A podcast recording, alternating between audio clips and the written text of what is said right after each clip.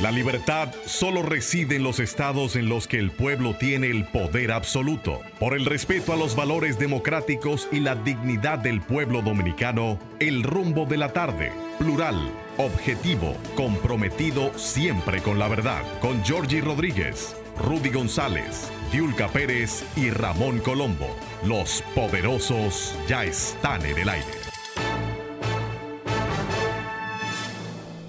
Tardes, República Dominicana.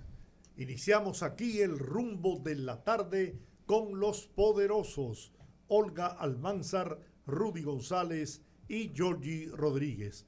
En la parte técnica, Sandy y Papo y Juan Ramón. Estamos en Rumba 98.5 FM en la capital dominicana y Premium 101.1 FM en Santiago, la ciudad corazón para toda la región del Cibao.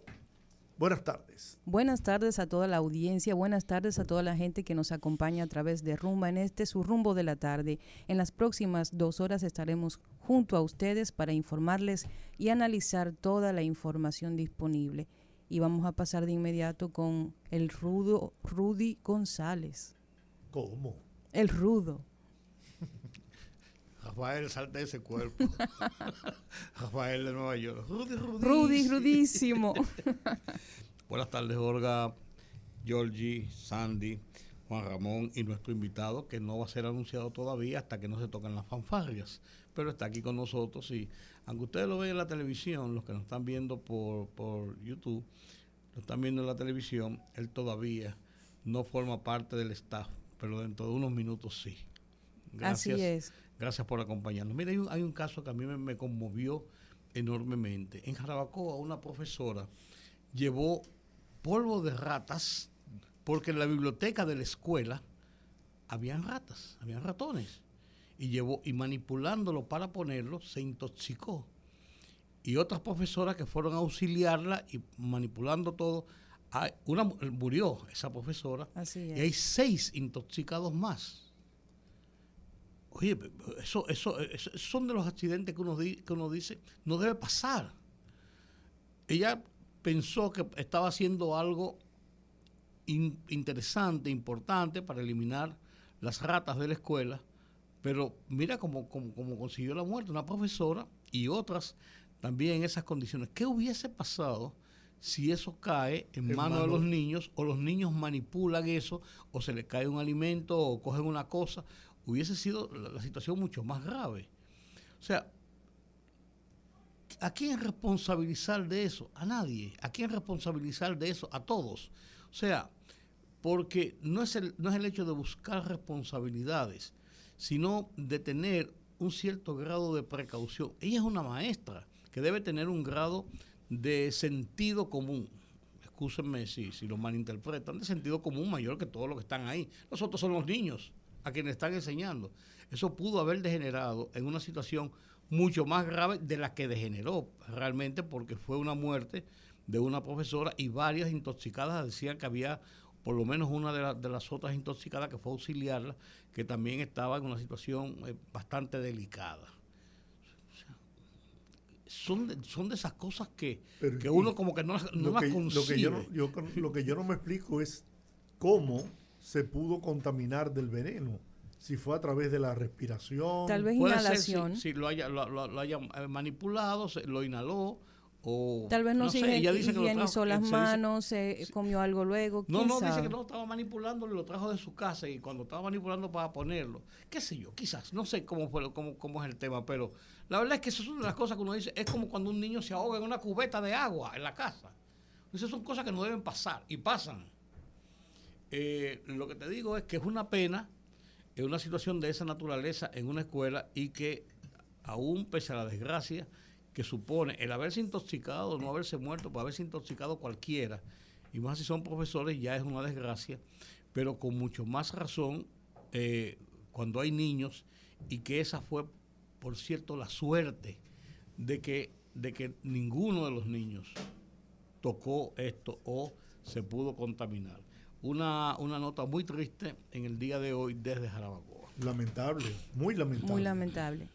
Bueno, y eh, poderosos, pasando a otro tema, ustedes saben que en los últimos días se ha puesto el tema de la sequía estacional que estamos sufriendo en todos los medios de comunicación, sobre todo porque somos un país altamente eh, productivo en el tema agrícola y indudablemente cada vez que se habla de sequía, pues tiene un impacto en la actividad económica, particularmente en la agricultura. Para hablar de eso y muchos otros temas, tenemos a un invitado aquí con nosotros en cabina, que es Eric Rivero, asesor agropecuario del Poder Ejecutivo. Bienvenido al rumbo de la tarde. Un hombre con una larga data en el sector, en el sector agropecuario y un ganadero exitoso lechero. Y un abuelo orgulloso. También, también, también. Pues un placer, don Rudy, don Georgie, a Olga, a Sandy. Y aquí pues junto a ustedes una vez más sintiéndome muy bien y siempre agradeciéndole el espacio que le dan al sector agropecuario cada vez que tenemos o alguna noticia o, algún inconveniente que, es bueno conocer y, que el pueblo lo conozca. ¿Cuáles son los vaticinios que hay las predicciones que hay con relación a la sequía que está azotando al país en este momento y que afecta evidentemente al sector agropecuario.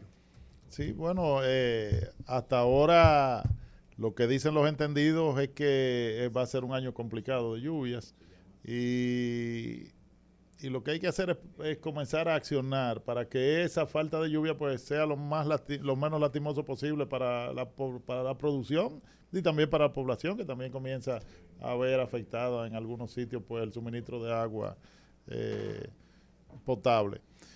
Así que es una situación siempre pues que, que da muchos muchos problemas, pero esta vez, y es bueno que se sepa, que desde hace varias semanas ya, desde que comenzó a, a, a ver pues esa, esa proyección de que íbamos a tener problemas de agua, pues el mismo presidente ha estado atento y ha convocado reuniones junto al gabinete de agua con el gabinete agropecuario para hacer eh, las acciones que permitan pues sortear esto de la mejor manera posible. Por ejemplo, a la ganadería, Eric, ¿qué se está haciendo con la ganadería que ha sufrido mucho en ocasiones de sequías anteriores? Yo recuerdo que el año pasado o el antepasado, uno de esos años. De, en, el, 19 y en el 15 fueron dramáticas. Que tú estuviste aquí con nosotros también y nos no, decía la, situación crítica que había. Sí, ahora lo que es que se ha comenzado pues a suplir de material para, para tratar de que salvar la mayor parte del acto posible. O sea, este, está desde hace varias semanas ya supliendo eh, pacas, sobre todo de arroz,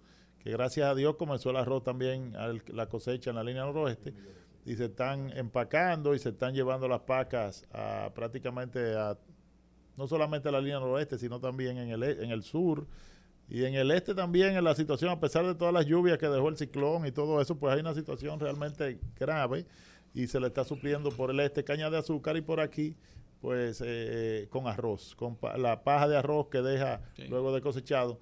Y en los próximos días iniciará la gran cosecha del arroz en el Cibao Central y ya están haciendo los preparativos para empacar todo ese material, que además es bueno para el medio ambiente, que es un, una de las cosas que desde hace años debimos de estar pues haciendo en el país como forma de, tener un material importante para preservar el acto ganadero nacional. Y también pues es un, una ayuda al medio ambiente porque mucho de eso hasta ahora lo que hacían es quemarlo. Y ahora pues se están empacando y se están llevando a zonas afectadas. Hace ya eh, dos semanas se empezó de una manera permanente a llevar.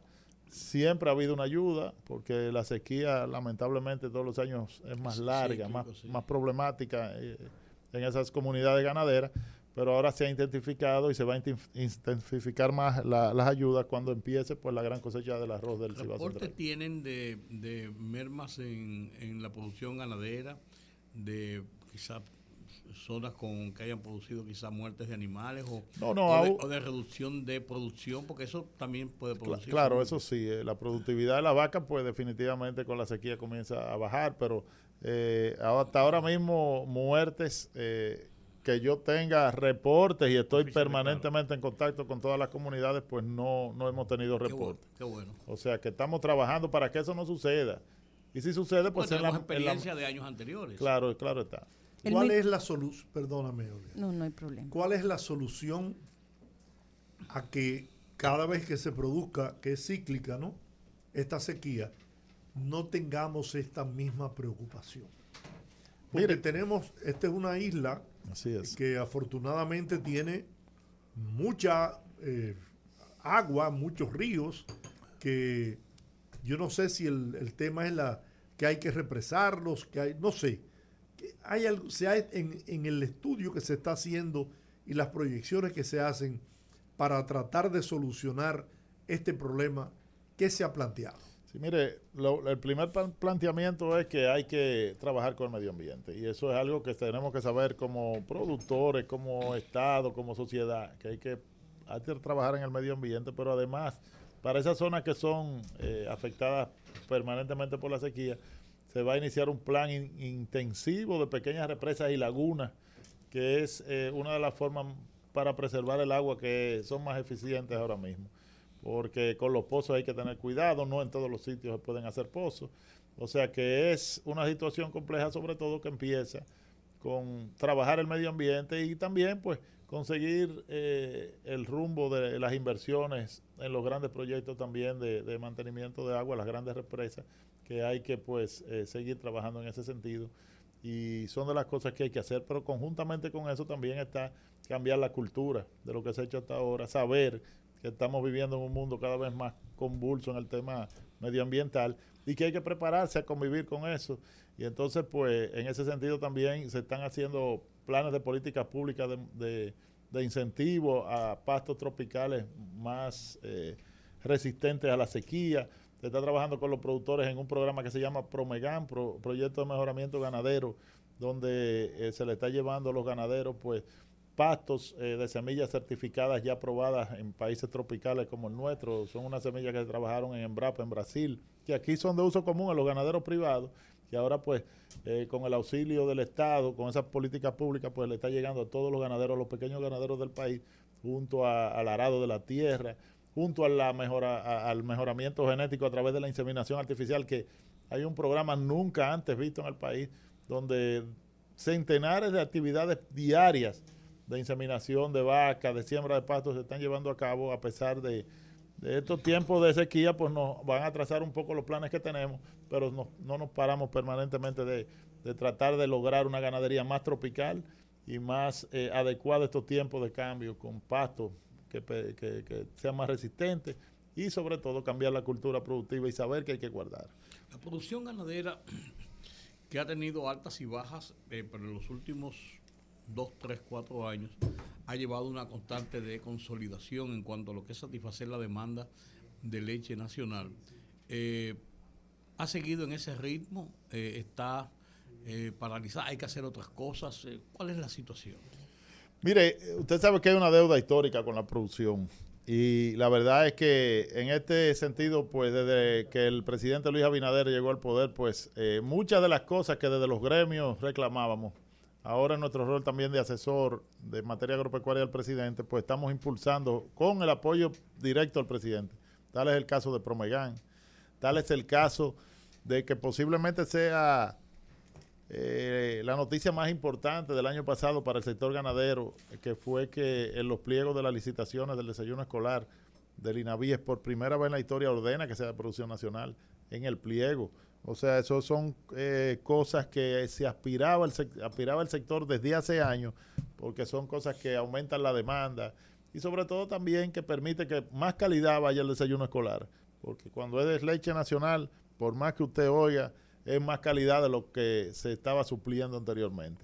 Así que esas son de las cosas que, que hay que decir, que, que se están haciendo. Y, y la, y la verdad, personalmente, y, estamos pues trabajando intensamente en el programa de mejoramiento genético, estamos en el país del Promegan con el mejoramiento de los pastos, mejoramiento genético, maneras inteligentes de hacer rotación de potreros, trabajando con silvo pastoril también para poder adecuar las fincas que muchas veces pues eh, eh, por la cultura que antes se hacía ganadería, ahora pues lo que recomienda eh, eh, estos momentos es hacer ganadería debajo de árboles, que hay árboles que, que fijan nitrógeno en la tierra, que conviven con el pasto. Se está haciendo un esfuerzo en eso, en muchas zonas, y, y vamos avanzando. Claro, en esto y en ganadería no son ciclos cortos. Todo se toma su tiempo, pero sí le podemos decir que ya hay en centenares de comunidades, pues, por ejemplo, terneras nacidas de lo mejor eh, sangre genética del mundo, de varias razas, donde pequeños productores de 10 vacas puedan tener tenido acceso de eso a través de ese plan de políticas públicas, y es de las cosas que se están haciendo para poder, pues, sortear eh, todo lo que está pasando en el mundo, pero además avanzar por una mayor productividad, una mayor eficiencia y un mejor manejo de nuestros protreros, de nuestras praderas y nuestros campos. La apertura de las exportaciones de carne a Estados Unidos, eh, ¿qué, ha, provocado en la producción ganadera nacional? Mire, ya desde antes de la apertura, eh, aquí hay un grupo de, de, ganaderos privados que ha estado trabajando en nuevas genéticas para carne de mayor calidad, eh, buscando suplir un, un, nicho del mercado de lo que se importa actualmente. Hay Grandes ejemplos, y aprovecho para invitarlo a la Feria Agropecuaria que van a ver algunos de esos cruces que empieza el viernes. Tendrá la presencia del presidente en la inauguración. Eh, y ahí van a ver, eh, va a haber una exhibición importante, no solo de leche, sino de carne o vino caprino, en fin, va a ser una feria, está muy bonita. Invito a todos que vayan por allá. Y eso pues ha traído motivación. Ahora la apertura del mercado de los Estados Unidos es un nuevo reto para, para, el, para el país y para los productores. Hay que eso es una ventana que se abrió, pero para abrir la puerta completa tenemos que seguir trabajando en el tema de la trazabilidad, en el tema de, las exigencias que permanentemente hacen los norteamericanos para este, tener acceso a esos mercados y que entre todos, estados, productores, pues eh, se está haciendo el esfuerzo para poder suplir y aumentar. Hasta ahora se ha ido un fulgón y es importante. Se abrió una puerta que tenía cerrada mucho, pero tenemos que seguir trabajando para eso. En este momento tal vez pues por la realidad del mundo, hay una escasez importante de alimentos en el mundo. Y tal vez ahora mismo pues de lo que se produce aquí por una razón u otra, ya sea por el tema de los cerdos que ha disminuido la producción en el país por el tema de la enfermedad y, pues no hay tanto para, para exportar pero sí se está trabajando para aumentar esa capacidad y para poder suplir también ese, ese nuevo nicho que tenemos en, en, los Estados Unidos. ¿Está controlada la fiebre porcina en el país? Se está trabajando permanentemente ahí junto a la Dirección General de Ganadería y un comando de incidencia que hay que lo, lo, pues, lo ayudan a dirigir eh, organismos internacionales, están trabajando en eso y tomando las decisiones a cada momento. Eh, hay una incidencia baja en los últimos tiempos yo soy de los que pienso que hay que terminar eso, no nos podemos acostumbrar a la incidencia baja, hay que hacer las acciones para terminar eso. Y en eso estamos trabajando para ver si dentro de poco tiempo pues podemos volver a tener una porcicultura que supla las necesidades que ahora mismo pues está en un mundo que cada vez es más difícil conseguir alimentos. Hay una realidad en el mundo ahora que en la proteína no está fácil porque aquí tenemos la PPA, pero en el mundo sobre todo en Estados Unidos está la influencia aviar de alta patogenicidad que ha diezmado la producción avícola en Estados Unidos y eso pues limita de manera importante que aquí puedan entrar productos de avicultura eh, de los Estados Unidos para preservar lo nuestro, que estamos rodeados, ya en Cuba hay. Aquí se están haciendo importantes esfuerzos para la para la eh, eh, tratar de identificar, porque eso, la influencia aviar de alta patogenicidad, eso lo transmiten en muchos casos. En Perú se dio, en Panamá se dio que las aves migratorias son las que lo están trayendo de Estados Unidos. Y aquí inclusive tenemos equipos trabajando, dándole seguimiento a las aves migratorias, tomando muestras de ellas cuando se eh, consigue alguna muerta o enferma, para ver qué, en qué estamos. Hasta ahora vamos bendecidos de Dios y haciendo un gran esfuerzo en los aeropuertos, en los puertos, para evitar que eso entre aquí, porque aquí definitivamente estamos consumiendo pollo en unas cantidades históricas eh, cerca de 20 millones este mes, cerca de 20 millones cada uno de estos meses. El año pasado 222 millones de pollo nos comimos los dominicanos, cerca de 3.400 millones de huevos. Y esa industria avícola, pues tenemos que preservarla frente a esa realidad del mundo. Ya que no es solamente el reto de la PPA, sino otros retos que, tenemos que, trabajar para que aquí no lleguen y para tener eh, eh, trabajo y, y un protocolo que en cualquier momento pues, nos permita accionar de manera rápida y que no, que no sea pues un daño importante. Eric, hace muchos años que muchos gobiernos estuvieron trabajando para que precisamente pudiéramos exportar carne. El año pasado, si no me equivoco, la, la USDA, que es como el Departamento de Agricultura de Estados Unidos, finalmente dio la licencia para que República Dominicana pudiera colocar carne de res en su mercado. ¿Cómo va ese proceso? Y qué estamos haciendo para aumentar la oferta exportadora en ese sentido. Sí, es lo que explicaba anteriormente, se está trabajando con la parte privada eh, para, porque ahora tenemos que adecuarnos al protocolo permanentemente que tiene que ver con sanidad, con alimentación, Cadena con método de, frío. matanza. Esa, ese, los Estados Unidos supervisan permanentemente los mataderos y en fin, pero definitivamente la apertura eh, se, se hizo gracias a que tenemos un presidente empoderado en cada uno de los temas. Hasta que eso no se resolvió, eso era permanentemente detrás de eso, detrás de eso, detrás de eso, hasta que por fin pues se dio.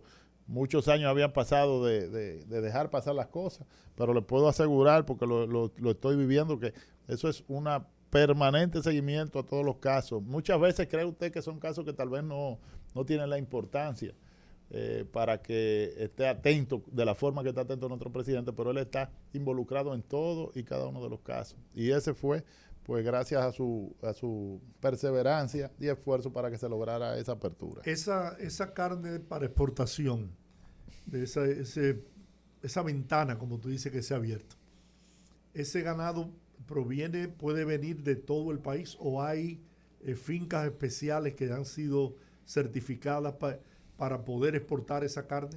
Básicamente hay un, un- seguimiento sanitario y sobre todo los mataderos que están certificados. Más que de qué zona del país, es los, los mataderos que están certificados.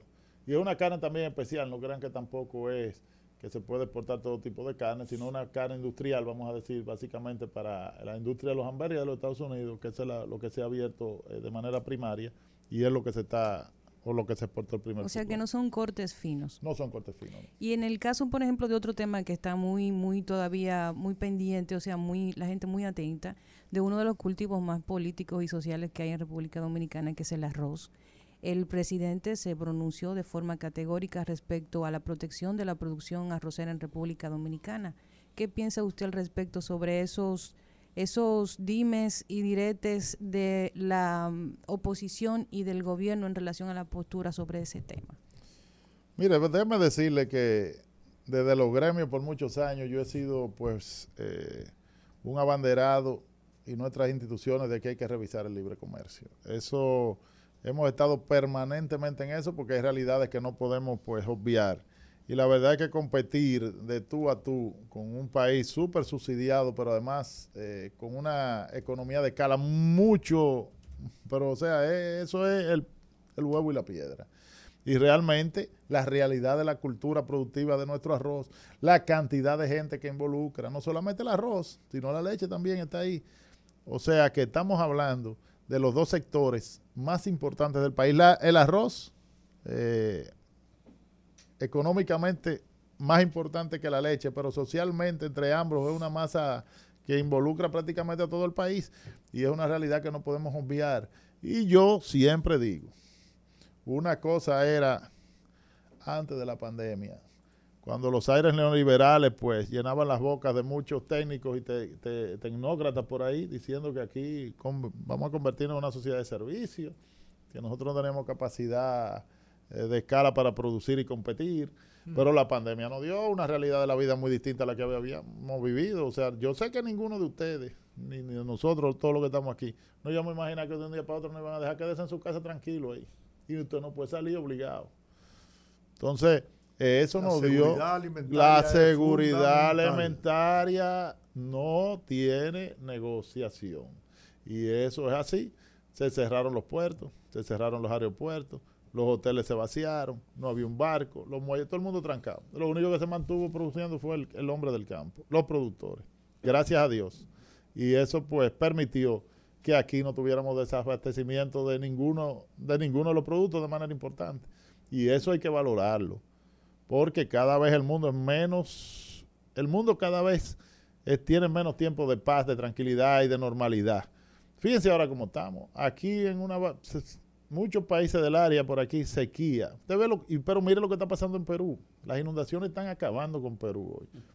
Con Argentina, ahí hay una sequía que, oiga, está diezmando todo lo que es la producción. Entonces nosotros tenemos que vivir esa realidad que vive el mundo y saber que lo más inteligente, lo más sano y lo que, lo que nos va a proporcionar a nosotros eh, un, un país más seguro, con más trabajo, más distribuida a las personas es mantener la producción agropecuaria. Eso es seguridad, no solamente alimentaria, eso es seguridad nacional. Y yo pienso que en ese sentido el presidente está súper claro. Eh, siempre recuerdo que en medio del COVID, antes del presidente Luis Abinader, pues eh, llegara el tiempo que ganó las elecciones en mayo, unos meses antes estaba cerrado el país y su primera salida, lo recuerdo como ahora, fue a reunirse con productores agropecuarios. Que en esos momentos había problemas hasta de exceso de producción, porque como se cerraron algunas, recuerda, habían algunos que tenían problemas y la primera salida fue para eso. Y eso es cosas importantes que marcan a la gente. Yo sé que él lo marcó porque eh, había mucho, mucha teoría antes, pero la práctica dijo otra cosa. La realidad. Así es. realidad. En el tema de la leche, Erika, que estábamos hablando ahorita, ¿se solucionó el problema o el tema de la leche eh, importada en polvo? No, eso se mantiene. Eso es parte de la apertura que hay. Eso se mantiene, pero es como le digo.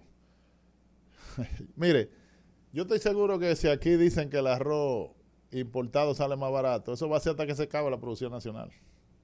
Porque desde que se acabe la producción nacional, olvídese que van a hacer lo que quieran, como quieran. Eso ha pasado con algunos productos.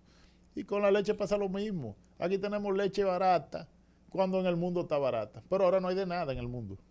Ahora la producción nacional es la que está obligada a suplir la mayor cantidad de leche, a pesar de todo, porque es que los precios internacionales están todos desbordados.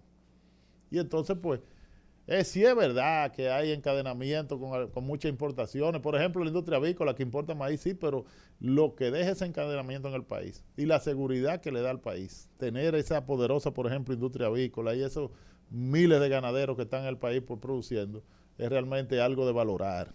Y reitero, el COVID nos los enseñó. No hay posibilidad de que el país pueda desarrollar tecnología. Tenemos los terrenos, y bueno, la tierra dominicana es buena. Para poder producir, por ejemplo, el maíz que se necesita para los sectores agrícolas y, cualquier otro que utilice el maíz. Sí, eh, hay que seguir invirtiendo en, investigación, en fomento, todo eso es posible, convertir tierras eh, y, y, sobre todo lo más importante es cambiar cultura productiva. Hay que hacer esfuerzo en cambiar cultura productiva porque nuestro, nuestros productores nuestros hombres del campo pues tienen una cultura productiva que para cambiarla tampoco se hace de la noche a la mañana. Y eso son parte de las cosas que hay que hacer. En el, en el tema de la leche, don Rudy, tenemos otro programa que lo ha asumido el presidente personalmente, que a mí me tiene muy, eh, muy comprometido y trabajando fuertemente. Es que usted sabe que la, la realidad de la ganadería dominicana, por ser muy social, es que en ningún país hay del mundo entero hay una, una cantidad de centros de acopio para leche como tenemos en el país. Aquí hay 164 centros de acopio de leche. Que eso no es más que pequeños grupos en comunidades desde lo más profundo de la costa de Montecristi hasta Nisibón, por el sur, en Duvergé, Enriquillo, en fin, el país está preñado con 164 centros de acopio de leche de pequeños núcleos ganaderos, que no es más que un tanque de leche de lo que se construye especialmente para preservar leche, y planta eléctrica y las facilidades para poder acopiar ahí. Y eso le ha dado a los pequeños productores de cualquier comunidad lejana del país la oportunidad de vender un litro de leche al mismo precio que la vende un productor mediano cerca de la capital, que van las grandes empresas, porque eso ha permitido a las grandes empresas ir a un sitio y recoger, todo. todo. eso ha creado un compromiso de calidad, de por muchos años se ha hecho pero la realidad de costo del mundo, la electricidad, ah, eh, eh, el costo de la energía ha jugado un, muy duro. O sea, enfriar un litro de leche hoy cuesta dos pesos. Y eso es mucho dinero para la leche. Y el presidente, pues, eh, ha propuesto y está impulsando un programa de cambio de matriz energética en todos los centros de acopio del país, donde está donando el Estado 600 mil pesos. 200 mil a través del Promegan, 400 mil a través del PEDA y financiando a los que les falta, porque hay algunos centros de acopio que con 600 mil pesos han logrado poner su sistema por una realidad que tienen de consumo, lo que sea, pero hay otros que llegan hasta 2 millones y medio. Lo otro se les financia a tasa cero. Y eso, pues, con un millón de litros que tenemos instalados en el país, si lo calculamos a dos pesos, estamos hablando de una política pública que va a beneficiar al medio ambiente, pero sobre todo el bolsillo de los productores. Y, eh, eh, y es algo que va a perseverar y preservar en el tiempo y va a ser una, una herramienta de, poder desarrollar más esa, esos centros de acopio que, que son una realidad. Se esos centros de acopio? ¿Por, por, por iniciativa propia, cooperativa? Sí, eh, ha eh, tenido mucho... Sí, o incidencia del gobierno. ha tenido mucho que ver la ley del Conaleche, que, se, que comenzó en el 2001 y pues nos dimos cuenta, eso comenzó eh, hace muchos años con Nestlé, que a pesar de que Nestlé, pues estoy hablando de hace 35, 40 años, de estar en San Francisco de Macorís, esa planta, pues ellos tenían un centro de acopio en Duvergé en la frontera. Y así, eh, eso fue lo, primero que pasó. Y de ahí, pues eso se fue copiando, se, dio cuenta que se fue organizando el país. Tenemos cerca de 200 asociaciones de ganaderos. Y esa organización también, pues, permitió pensar en eso. Que no es lo mismo. Lógica, ¿Eh? Tiene lógica. Claro, porque es que usted saca un litro de leche y si usted no lo enfría antes de las dos horas, usted lo pierde. Entonces también no es lo mismo vender un litro de leche caliente que sabe que lo vende o lo vende, o tener una empresa que ya tiene unos precios establecidos y usted manejando la calidad, el transporte de manera adecuada, pues usted tiene un precio muy diferenciado. Y eso es una realidad que tenemos. ¿Qué tiempo de vida útil tiene la leche en esos eh, no, no, esos centros de acopio? No, eso regularmente van interdiarios a buscarla. Pero ahí son, son aparatos hechos para eso, o sea, son freezer especiales que bajan la temperatura muy rápido, la mantienen en movimiento. Eso es lo que se usa en el mundo entero y aquí pues tenemos la dicha de tener eso distribuido en 164 comunidades del país. Y eso pues ha permitido eso, avance en el tema de los precios y la democratización del precio de la venta de un pequeño productor de 10 vacas que tal vez no tiene ni luz en su finca, pero puede vender la leche fría a través de su asociación o su cooperativa de la región. Lo pone a competir con los grandes. Así es. Caso, de igual a igual. Así es. Y hay centros de acopio que en algún momento llegan a copiar 20 mil litros de leche.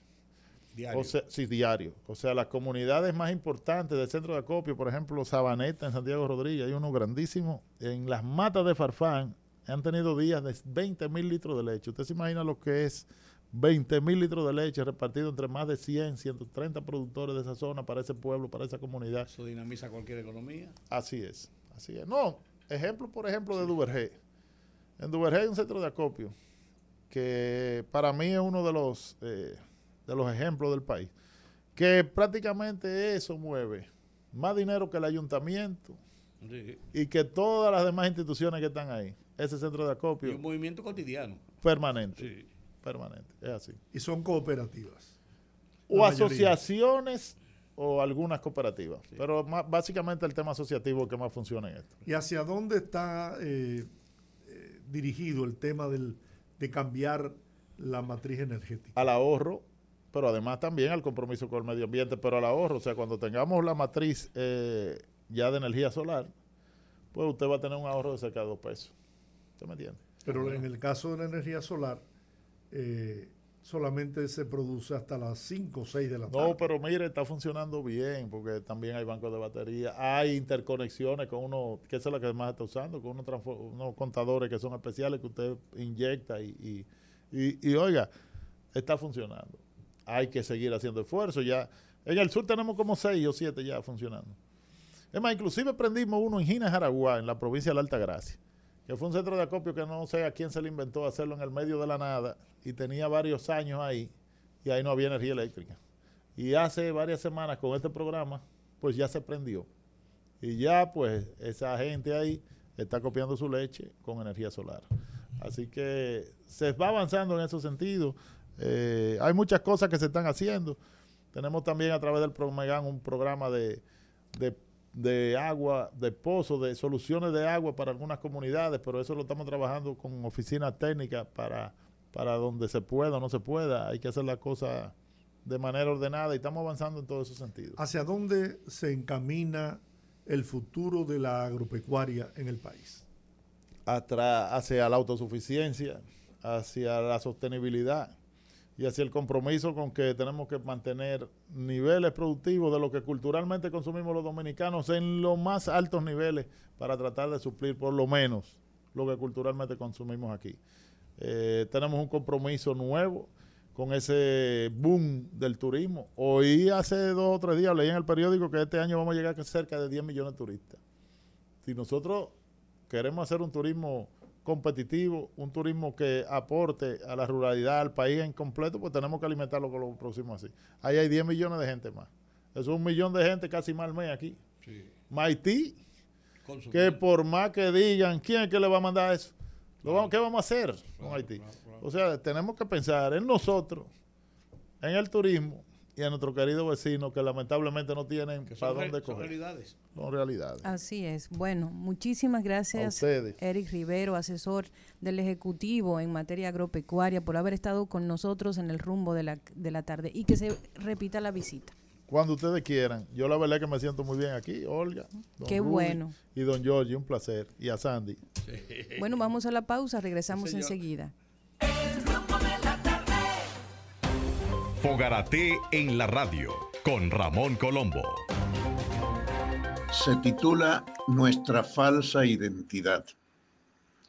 Según nuestra cédula de identidad personal, la Junta Central Electoral entiende que la República Dominicana solo está habitada por indios y blancos, ignorando que aquí tenemos pocos blancos, pocos negros y una gran mayoría de mulatos en todos los tonos, pues indios son propiamente algunos universitarios extranjeros, a los que no sé por qué les llaman hindúes.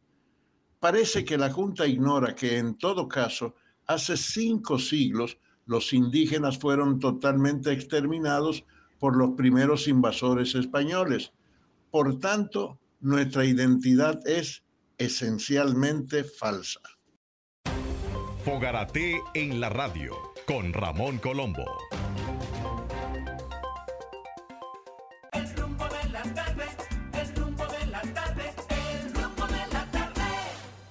Seguimos en el rumbo de la tarde por rumba 98.5 FM. Señores, y hoy, así sorpresivo, pues eh, nos dimos eh, cuenta de una información respecto de una movilización frente al Congreso en donde eh, sectores pro vida pues daban la voz de alerta sobre que existía una, una intención pues de volver a meter ciertas agendas dentro del código. Y precisamente esta tarde dieron una rueda de prensa para explicar, una rueda de prensa que fue ampliamente cubierta por los medios de comunicación y para hablar al respecto de los detalles y de la denuncia que dieron estos grupos pro vida, pues se encuentra con nosotros Damaris Patrocinio, una reconocida activista pro vida que ahora le damos la bienvenida al rumbo de la tarde. Bienvenida, Damaris Patrocinio. Hola, gracias, buenas tardes, ¿cómo están? ¿Qué se olieron ustedes? porque todo decía que ya con la aprobación que se había hecho en el Senado, todo quedaba ya bajo control y que nada más estaban esperando porque terminó la otra legislatura, comenzar y ya salir del Código Penal sin las tres causales. ¿Qué se olieron ustedes? ¿Qué? Se olieron ustedes. Ah, bueno, lo que no... ¿Qué se olieron? Usted, es una estrella, definitivamente. gracias por invitarme. Mira, eh, lo que pasa es que nosotros estamos al tanto de todos los aconteceres. Resulta que para nadie es un secreto que los organismos internacionales están aquí eh, todos con asiento en todas las instituciones del país, en todos los ministerios, Suprema Corte, en todos los sitios que tienen un asiento ahora mismo. Ahora mismo. ¿Qué resulta? La Organización de Estados Americanos, OEA, dio una declaración la semana del día 10 de marzo, que todos ustedes saben, alegando el tratado de Belén do Pará. Ese tratado que se firmó en el 1994 en el gobierno del el doctor Balaguer y se ratificó en el 1996 en el, en el gobierno de Leonel Fernández, es un tratado que no habla de aborto, nada tiene que ver, es un tratado que habla de la no violencia contra la mujer. La República Dominicana le responde a ese tratado con la ley 2497, que es la que tenemos ahora, de la no violencia contra la mujer, y ahí cerramos ese capítulo. Sí, la ley vigente. Sí, es la, es la ley que tenemos vigente ahora mismo, que no, no se necesitan más leyes, lo que hay que aplicar la que tenemos. Pues resulta que en el mismo 1994, el famoso comité de las expertas, se llaman así, hicieron una declaratoria diciendo que los países miembros que firmaron este tratado tenían que hacer políticas públicas para eh, aprobar el aborto y sus tres causales. Es una declaratoria, ¿eh? Eso es ella que lo dijeron. Es como que usted haga una rueda de prensa. Lo que usted dijo, usted fue por ahí mismo. Eso ni es vinculante, no hay que firmarle absolutamente nada. La OEA, que cree que todavía nosotros seguimos siendo eh, ignorantes, creen que uno no sabe, que uno no está enterado de todo, y quieren como hacer creer que esa parte de esa declaratoria del famoso comité de las expertas, que les voy a hablar detalle de ella ahora, ¿eh? como que eso es parte del tratado y eso nada tiene que ver con el tratado. Y como tú dices, no es vinculante ninguna declaración ni ninguna intención. Exactamente. Entonces, ¿qué pasa? Ellos hacen esa declaratoria justo cuando el código está en la Cámara de Diputados para ser aprobado. Pero déjeme decirle algo nosotros tenemos la línea del tiempo desde el año 2020 que se ha querido aprobar el código. ¿Quién ha venido de los Estados Unidos y cuánto dinero han traído cada vez que se quiere aprobar el código? Eso ha sido eso es eso ha sido una una constante. Cada vez que se va a aprobar el código viene, bueno, ahora mismo hay una delegación, uno del, del Banco Mundial, otra de la Embajada Americana, aquí está todo esto lleno de gente extranjera. ¿Por qué? Detrás del Código Penal, porque no quieren que se apruebe el Código Penal, todos ellos. Pero nosotros sabemos que en la Cámara de Diputados, esa gente tan claro, esa gente tan claro, y ellos entienden que ese código hay que sacarlo. Nosotros lo estamos denunciando. ¿Por qué? Porque en ese famoso comité de las expertas está una señora que se llama Cristina Altagracia Sánchez Martínez, que es la que representa ese comité, en ese comité a la República Dominicana. Ella fue directora y ahora es miembro del colectivo del aborto Tu Mujer. Mm. Ese colectivo es financiado desde hace muchos años y ahora en el, en el nuevo Ministerio de la Mujer, que, el que coordina la señora Mayra Jiménez, le han dado un financiamiento increíble para ella promover aborto. O sea que es bueno que aquí se sepa en que están ganando, gastando el dinero de nosotros. Es en eso que lo están gastando. La ministra de la Mujer le solicitó al presidente en el Día Internacional de la Mujer eh, que hizo un evento ahí y no invitó a una sola legisladora de la que defienden la vida, ni a ninguna otra. No invitaron a ninguna mujer que se de, de, de los que defendemos los valores. No, no, no, a ninguna. Para ella las únicas mujeres que son mujeres son las de su colectivo, después a más nadie. Esa señora está gastando el dinero de los impuestos de nosotros, el dinero de la República Dominicana, para promover una agenda foránea que no nos corresponde y le pidió al, presidente de la República ese día que por favor incluyera el aborto en el Código Penal. ¿Usted está entendiendo la gravedad de lo que yo le estoy diciendo? Ya, ya vi por dónde se olieron ustedes la cosa. Claro, Claro, porque lo que pasa es que esta señora, eh, hay unos cuantos ministros de este gobierno que entendieron que la constitución es un papel de baño, mínimo. Porque como le dice al presidente y le dice a los legisladores que violen la constitución. ¿Usted está entendiendo la magnitud? pero hubo legisladoras que dijeron lo mismo. Para e, exacto sí, eh, eh, eh, eso, es que son, es que son los legisladores de la agenda globalista, de la agenda del aborto, no le importa nada. Para ellos la, constitución no importa. Y mire, don, yo tengo una indignación. ¿Sabe por qué? ¿Usted sabe cuántos delitos no, no tipificados hay en el Código Penal que no se están juzgando aquí? Cerca de 80 delitos tipificados que no se están juzgando aquí porque no hay una herramienta jurídica para juzgarlo. Y eso a ellos no le importa.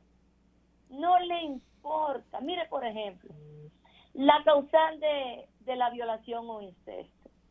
Esa, en el Código Nuevo hay 20 años para el violador.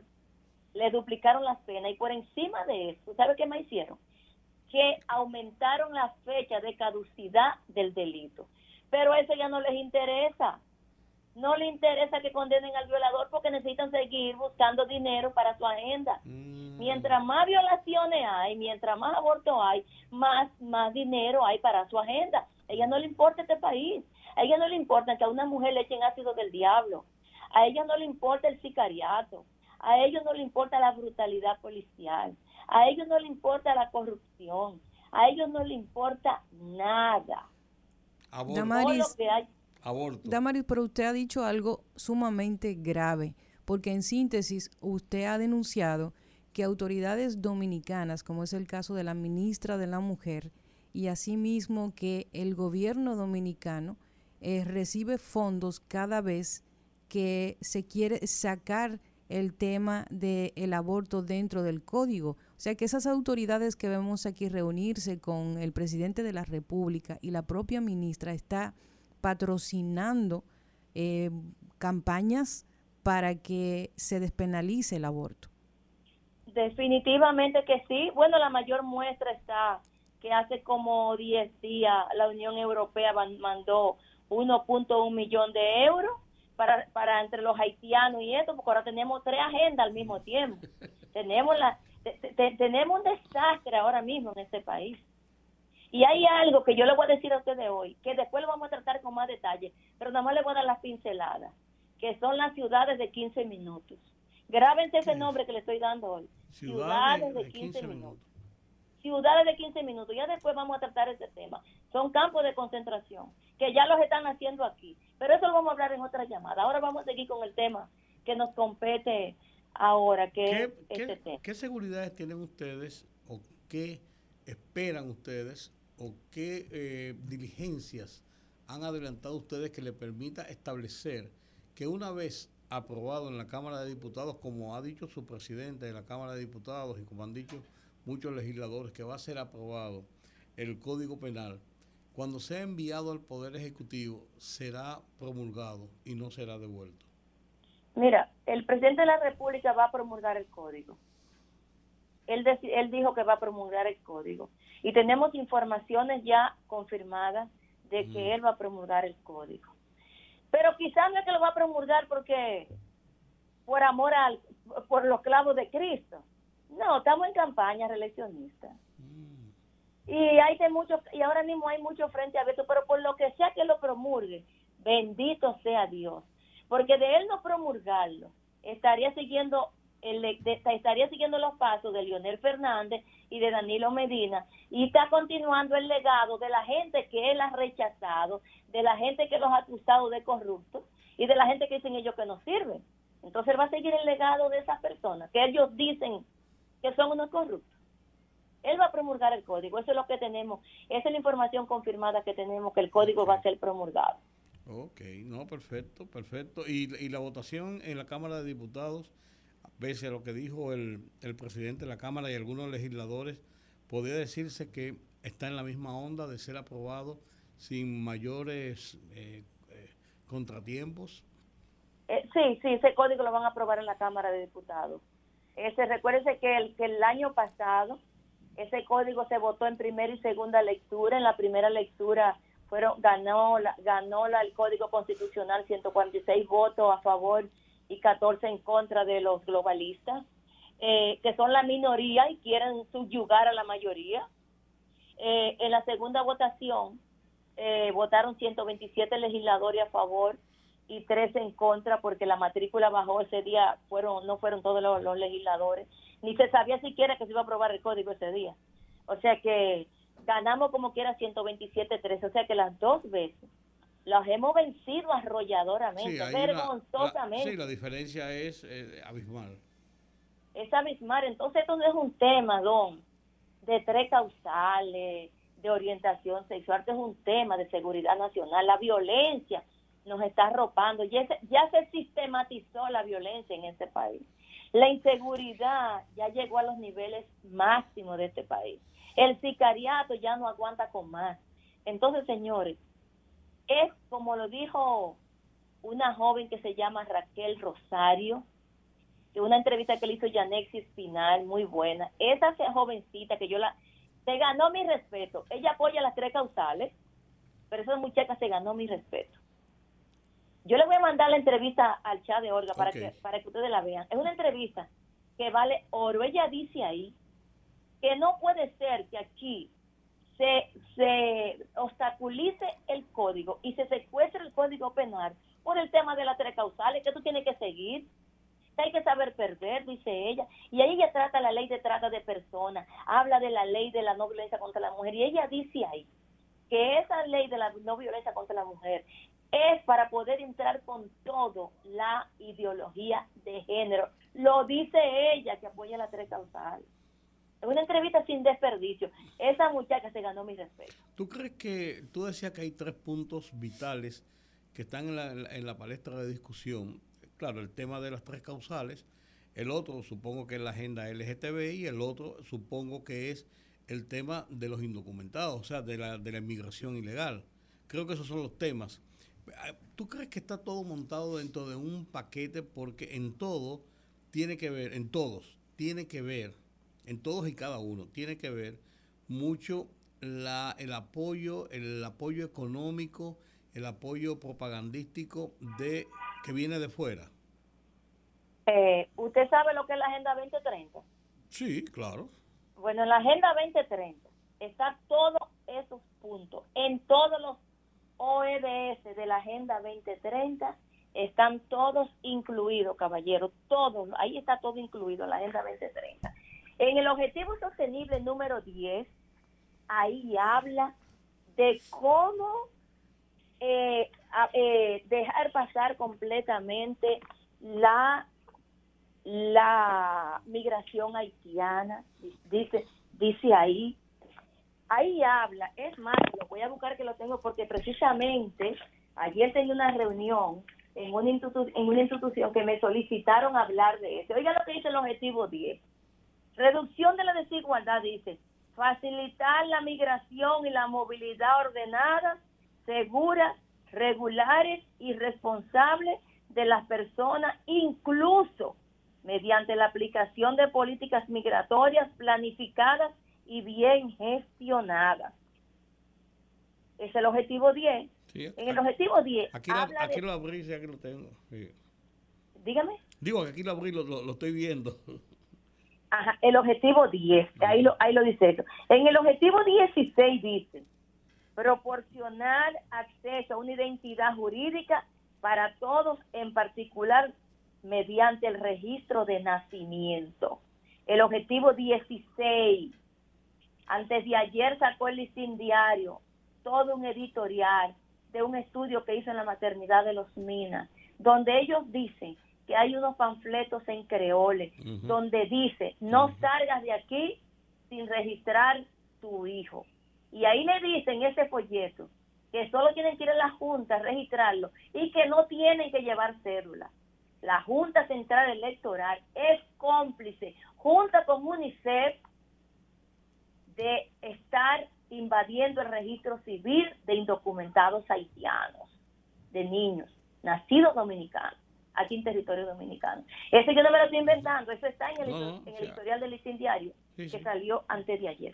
Si nosotros seguimos buscando el objetivo sostenible 4, ahí habla de la educación en género, orientación sexual, homosexualidad. El objetivo 5 habla de los derechos sexuales y reproductivos. Eso es aborto, derechos sexuales y reproductivos. Y así seguimos con todos los OEDS, todos, todos, todos. Ahí dice, por ejemplo, eliminar el hambre de los pobres. Ah, pero no dicen cómo que lo van a eliminar. Dicen ellos cómo eliminar el hambre de ahí. No. Ellos no, dicen ahí matándolo. Es un enunciado, sí. Un enunciado. Pero ellos no dicen ahí, investiguen, investiguen. A mí me gusta hablar con medios de comunicación, que investiguen solo, que no se lleven de lo que yo le estoy diciendo, sino que vayan y busquen y todo eso ahí.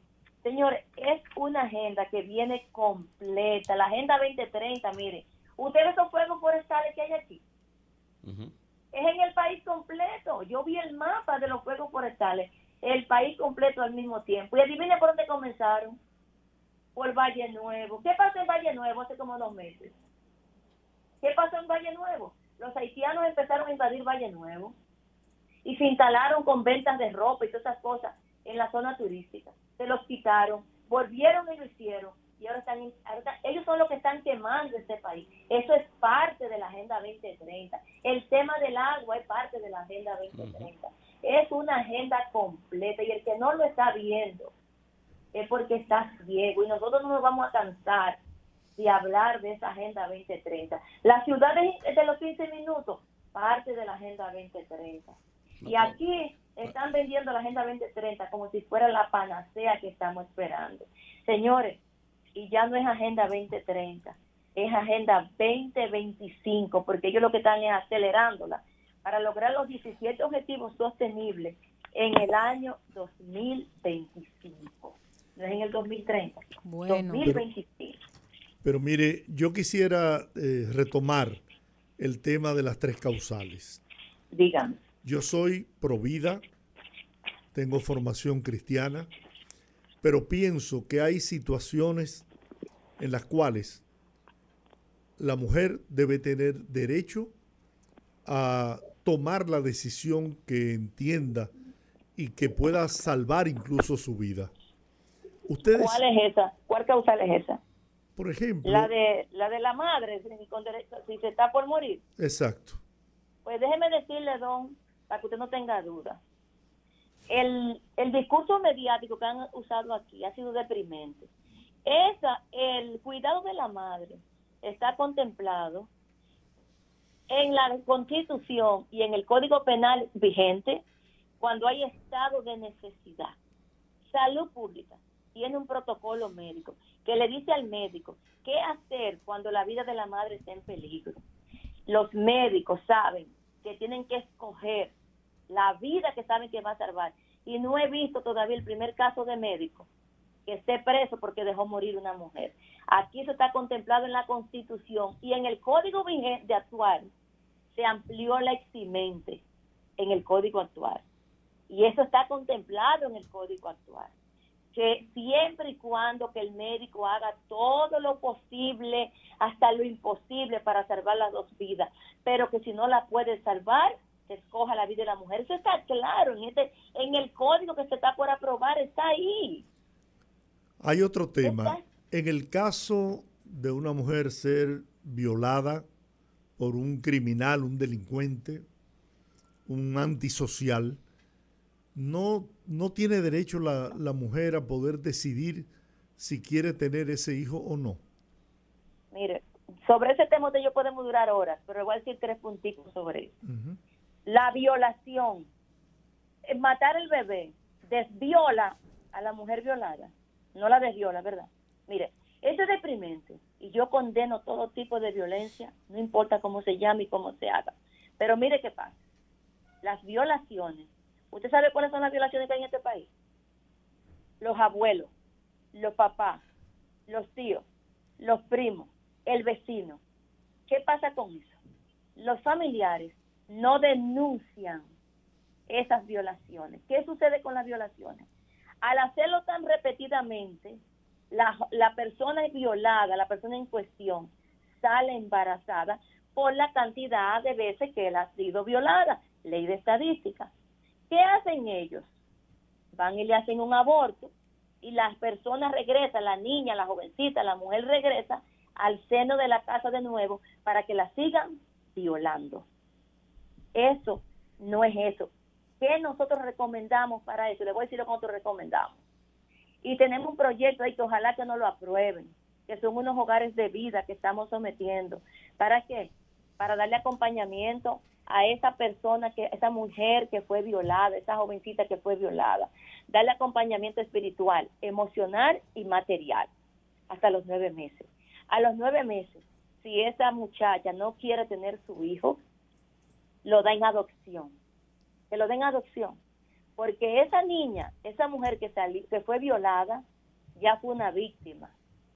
No necesita matar a su hijo, porque la van a convertir ahora en una sicaria a ella. Entonces lo que esa muñeca necesita es acompañamiento. Y en los años que tengo trabajando con mujeres, le puedo decir, don, ¿sabe qué? Que los casos que tenemos de violaciones ni una sola mujer ha dado su niño en adopción. Dice, ay no, yo me quedo con mi muchacho. Ni un solo caso tenemos. Ni un solo caso tenemos. Ahora, ¿usted se imagina el trauma psicológico que le causa a una mujer el haber sido embarazada por su papá, por su hermano, y que tenga esa condena de por vida, ese sufrimiento de por vida, sin tener el derecho de interrumpir ese embarazo. Pero ya yo le di la alternativa. Sí, pero es que esa, esa alternativa no cura el trauma psicológico que, que se produce con ese hecho. por eso le estoy diciendo el acompañamiento.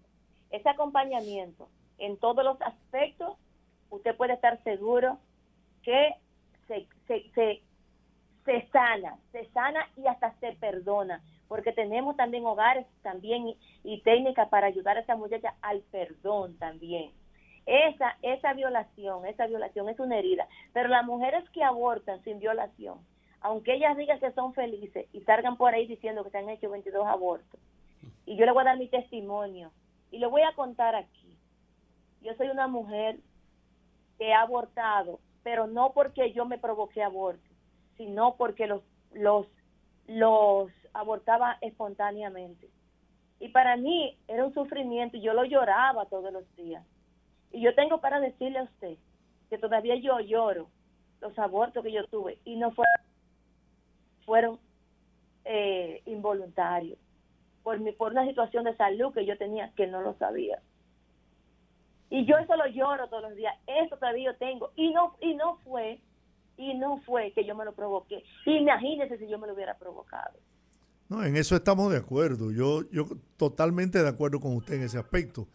Pero el caso suyo no, no, no se produjo una violación del padre, de su padre, de un hermano. Mire, señora, yo conozco, yo conozco a una joven que fue violada por su padre y quedó embarazada. Y ella, atendiendo esa formación cristiana que tenía, pues tuvo su hijo. Pero la situación emocional que esa joven ha vivido y ya hace de eso más de 10 años, es algo que, que, nadie quisiera ver, verlo vivir en una hija, una hermana o un familiar. Es un trauma permanente, una angustia, una inconformidad con, con lo que le pasó, un odio que siente por ese padre que la violó. Yo no sé. Y vuelvo y les repito, para mí es difícil porque yo tengo formación cristiana y yo creo en la vida. Pero hay situaciones en que yo me atrevería a renunciar a eso para permitirle a una mujer que tome la decisión que, que entienda le conviene al desarrollo de su vida. Lo digo de corazón. ¿eh? Una pregunta. ¿A esa jovencita le dieron acompañamiento? Sí, sacerdotes incluso. Entonces, óigame lo que vamos a hacer. Esa muchacha, luego en privado, si usted entiende, acérquela a nosotros. Nosotros le vamos a ayudar. Nosotros le vamos a ayudar. Para ayudarla a curar su herida. Ahora yo le voy a decir una cosa a usted, señor. Eh, reitero, las violaciones son atroces y a los violadores, es más, les digo una cosa, yo estoy de acuerdo con la castración química. Yo propuse la castración química a los violadores y las feministas se opusieron a tuviera la castración física y eh, química. Ellas se opusieron a eso. ¿Se está entendiendo el tema? Sí. Entonces, las violaciones son terribles y yo creo que nadie debiera pasar por eso. Pero cuántos son los casos de violaciones que tenemos en el país que salen embarazadas para hacer una ley para seguir fomentando las violaciones y seguir provocando heridas en el corazón y en las vidas de las, las personas. Porque lo que quieren los violadores, ¿sabe qué es lo que quieren los violadores? Que aprueben esta causal, para ellos poder seguir violando a sus hijas, a sus sobrinas, a sus nietas y a sus primas sin ninguna consecuencia. No, a los violadores hay que meterlos presos por más de 30 años, como si fuera un crimen de lesa humanidad, y castrarlo químicamente. Eso es lo que hay que hacer a los violadores, no ser tan complacientes con ellos. Nosotros, los que defendemos la vida, queremos pena para los violadores, pero aquellas no lo quieren. Es tanto así que no quieren ni siquiera que se apruebe el Código Penal. Bueno. Muchísimas gracias, Damaris Patrocinio, por la participación con nosotros en el rumbo de la tarde. Tenemos pendiente la conversación de la Ciudad 15. Ciudades de 15, minutos. De los 15 minutos, la ciudad de los 15 Nos vamos a tener que sentar a hablar de eso, porque ya empezaron en San Cristóbal y eso es terrible. Pero cuando yo le cuente de eso, te vecino, eso no puede ser que esté pasando aquí. Bueno. vamos a hablar de eso, no te apures. Muchísimas gracias. gracias. por haber estado con nosotros. Gracias a ustedes siempre por ponerme siempre ese medio tan importante a la disposición de la causa. Dios me lo bendiga y un abrazo. Amén, igualmente. Bueno, señores, vamos a la siguiente pausa. Volvemos con más en un momentito. El rumbo de la tarde, el rumbo de la tarde, el rumbo de la tarde, el rumbo de la tarde. Bueno, seguimos en el rumbo de la tarde con los poderosos. bueno, está, está cayendo alguna lluvia sobre el territorio nacional en algunas zonas del país. Sí. Esta mañana llovió levemente, pero llovió, cayó una, una llovinita ligera, muy temprano en la madrugada. En la, mañana ya cuando estaba próximo a salir el sol, estaba comenzando a salir el sol. Pero después, igual que ayer, tú recuerdas que ayer, Georgie, cuando salimos de aquí, hablábamos de, que estaba encapotado el cielo, que parecía que iba a llover, pero no llovió. Todos estos días. El cielo ha estado eh, bien nublado. Sí, como cuando va a llover de verdad. Y no había llovido. Esta mañana sí vi esa llovinita, pero, pero muy poco, muy poco. Pero he visto en los. Parece que por el Cibao, en la línea noroeste, ha caído alguna cantidad de agua. Eh. Lo cual, lo cual ah, es bendito en este momento. Es bendito. Con, esta sequía que estamos La sequía que estamos padeciendo en lugares como donde yo vivo, que nunca se había producido escasez de agua, porque siempre hay suministro, ¿no? Sí. Y en estos días hemos estado padeciendo, hemos, eh, nos hemos visto en la obligación de racionar, racional el, uso del agua. ¿Holguín está en línea? Sí, así es. Y para hablar de ese tema precisamente y para ampliar un poquito más, informar y dar buenas noticias, el que más sabe de meteorología. Francisco, Holguín, el poderoso. Hola. Buenas tardes. Buenas tardes, poderoso. A sus órdenes, aquí estamos. Está lloviendo. Está lloviendo en algunas partes del país. Cuéntanos. Así es, está lloviendo. Tenemos reporte de lluvias allá en Montecristi, eh, aunque en Villavasque también nos pasaron el reporte de una casa, de un incendio.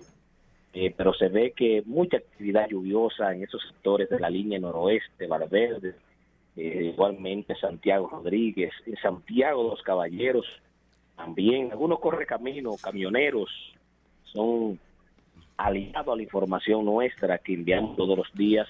Nos reportaron actividad lluviosa en La Vega, carretera Bonao.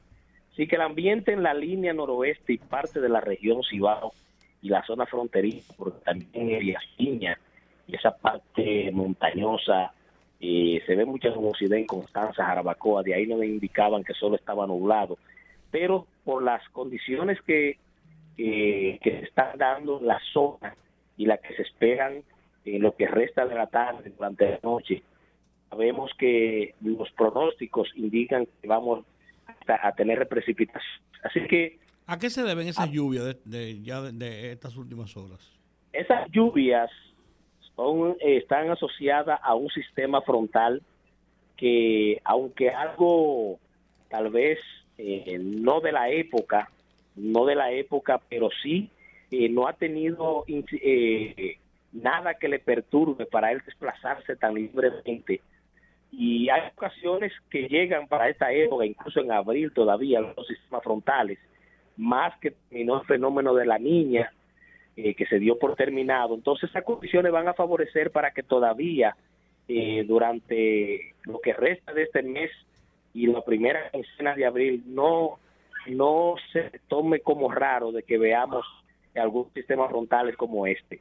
No va a durar mucho tiempo, su incidencia será por la tarde de hoy, la noche, mañana jueves, porque ya el viernes volverán las condiciones de normalidad, volverá aire seco, a incidir en las condiciones locales, pero es un paliativo, sobre todo para esos incendios que se han reportado en algunos parques eh, de la cordillera central, en algunas zonas del país, son un paliativo a la sequía, refrescarán el ambiente, no vamos a salir de la sequía con estas lluvias, pero como decía un seguidor, algo es algo, eh, peor nada, y qué bueno que llegaran estas lluvias que están ocurriendo en el Cibao, y que aquí en la capital la gente también se está quejando de que solamente ve algunas nubes, decirle que no se esperen porque para mañana las herramientas de pronóstico indican que toda la parte costera del Caribe, esto es San Cristóbal, Baní, el Gran Domingo, San Pedro, La Romana, Monte Plata, eh, ahí, y bien el nordeste, Maestrida Sánchez, esos pueblos del nordeste van a estar recibiendo precipitaciones asociadas a este sistema frontal. Y entonces ya después que se vaya este sistema, tú decías volvemos a la normalidad de la sequía. Exactamente, vamos a volver a, tener un viento del sureste, un viento cálido, húmedo, calor y eh, indiscutiblemente que esas condiciones eh, van a nuevamente a secar ese poquito de humedad que nos va a dejar este sistema frontal y volvemos a la sequía o no o no o no a la sequía sino que continuaremos con estas condiciones de sequía. Es importante señalar que el mes de marzo es un mes seco. Cuando hablo de seco hablo en función de la climatología. La climatología cuando uno analiza 30 años de los meses de marzo se da cuenta que en ocasiones tú tienes meses, algunos años que son húmedos, pero en promedio son meses muy secos, porque mayormente la gente, eh, no porque sea cuaresma, pero cuando la gente asocia la cuaresma a, época muy caliente, y prácticamente siempre se da ahí en los meses de marzo, abril, y, y es una sequía estacional hasta que llega la época convectiva, a partir del 15 de abril, en los meses de mayo, que siempre tenemos en ocasiones esos aguaceros en la tarde con tormentas eléctricas, pero marzo es un mes que eh, cuando lo analizamos en la historia es un mes seco en República Dominicana. O sea que esto es nuevo, lo que está sucediendo acá con esta eh, con estas condiciones de marzo, que tienden a acentuarse más la sequía, sí, eso sí es cierto, pero eh, no es sorpresa por indicadores que ya te venían diciendo que desde noviembre del año pasado, con excepción de las lluvias del 4 de noviembre, donde murieron las personas aquí en la capital, toda la línea noroeste, la región Cibao, el norte, venía con déficit biométrico. O sea, una sequía meteorológica hace desde el año pasado, ya la estamos sintiendo. Ahora tenemos la hidrológica y con la hidrológica también llega la agrícola, la, la, sequía agrícola, cuando ya tú no puedes sembrar porque no tienes los embalses o porque los ríos no llevan la suficiente agua. Al mismo tiempo, entonces trae los inconvenientes de la situación en los barrios, que la gente dice, no me llegue el agua, pero es que las obras de toma, en los ríos están secos y no hay de dónde eh, eh, extraer el agua para llevar a la planta de tratamiento y y tratarla. Por eso es el consejo nuestro, el llamado, de que la gente haga conciencia con la poquita agua que le está llegando y que, porque esto va a seguir. ¿Hasta ah, cuándo, hasta cuándo está previsto, por la experiencia que tiene, que pueda eh, continuar esta sequía? Mire, hay factores que pueden agregar a la sequía que tenemos. Si nos vamos a la climatología, que es donde tú haces los pronósticos estacionales, dice, bueno, por tales condiciones de la historia de la patología, entendemos que a partir del 15 de abril, principio de mayo, regresan los aguaceros.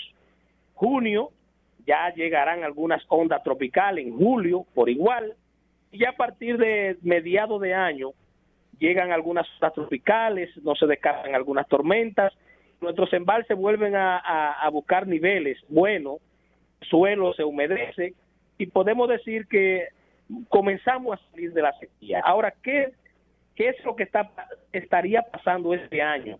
De acuerdo a algunas literaturas, algunos expertos en manejo de la situación de, la zona, de lo que son eh, este asunto de sequía y el manejo del fenómeno del niño y la niña. Y es que cuando nosotros tenemos anomalías de temperaturas frías en el Pacífico, hablamos del fenómeno de la niña, que favorecen a condiciones húmedas acá en el Atlántico.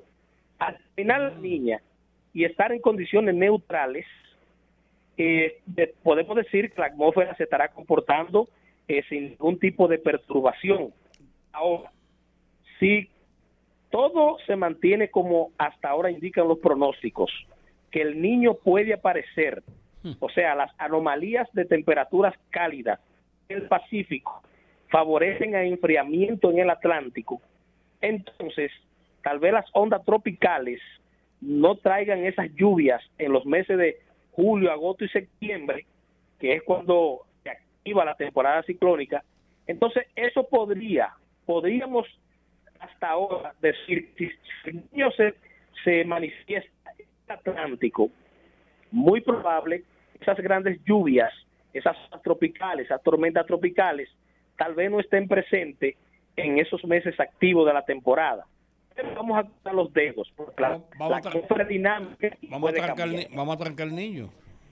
Así es. Bueno, el niño, el niño todo luce indicar que va a eh, que las anomalías van a comenzar a surgir esas temperaturas cálidas en el Pacífico, enfriando un poco el Atlántico y eso eh, sí tenemos o tienen los que manejan el agua, los que manejan las pesas, las coras, tienen que tener eh, un buen manejo en estos momentos, porque si en, si en, si en los meses de mayo, junio, la actividad convectiva no deja las lluvias que nos tienen acostumbrados, o sea, no llueve en la cordillera, y se aparece el niño en julio, agosto, septiembre, que se inhibe las ondas tropicales y los ciclones tropicales, y no llueve lo suficiente, entonces nosotros pudiésemos estar pasando un año seco y algunas presas que no están muy bien en este momento pudiesen tener niveles muy de, un déficit muy grande de agua en el país,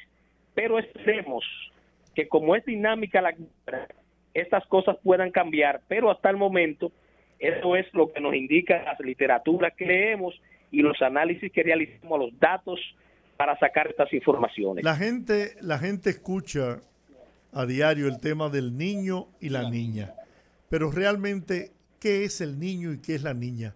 ¿Por qué el niño enfría el Pacífico y al enfriarse el Pacífico se, se calienta el Atlántico? Yo te digo la verdad, Francisco, yo no entiendo eso. ¿Qué nos conviene a nosotros, el niño o la niña?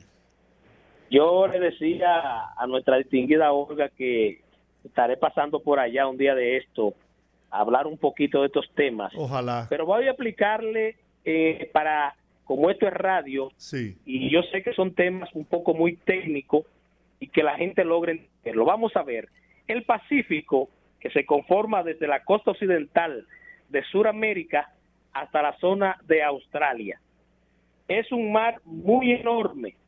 Entonces, los expertos lo que han hecho es que lo han dividido en trozos, en zonas.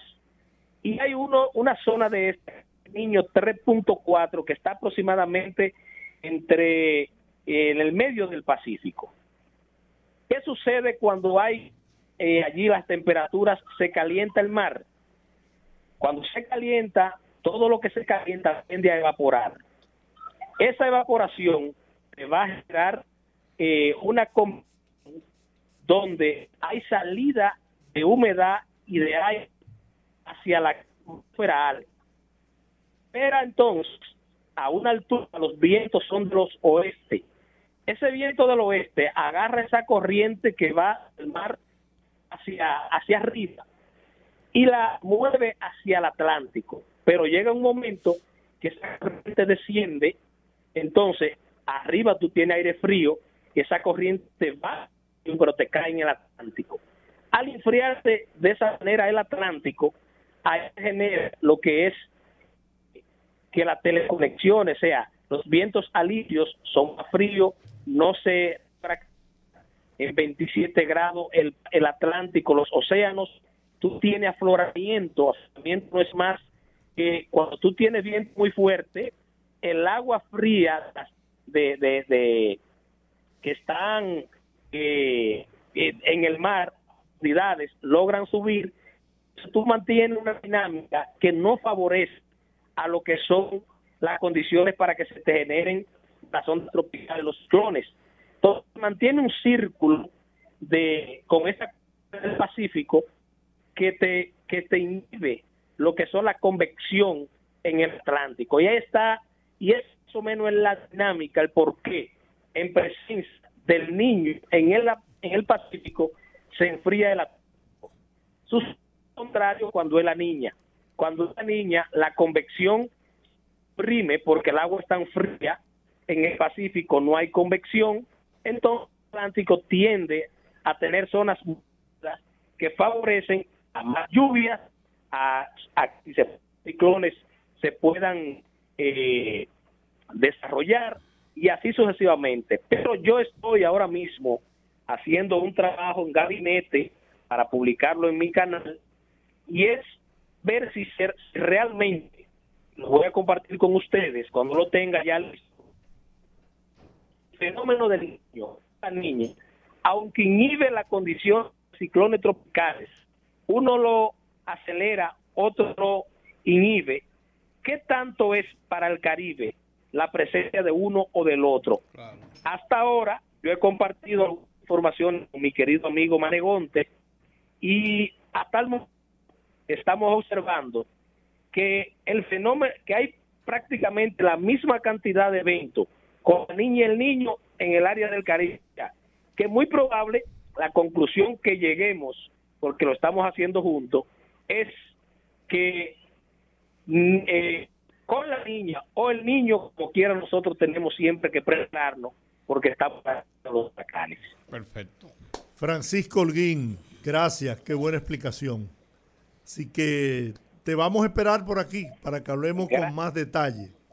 Vamos a hablar con más detalles y vamos a hablar con gráficos y con imágenes que podamos ilustrar más a los amigos redevidentes y ellos escuchas. Muy bien.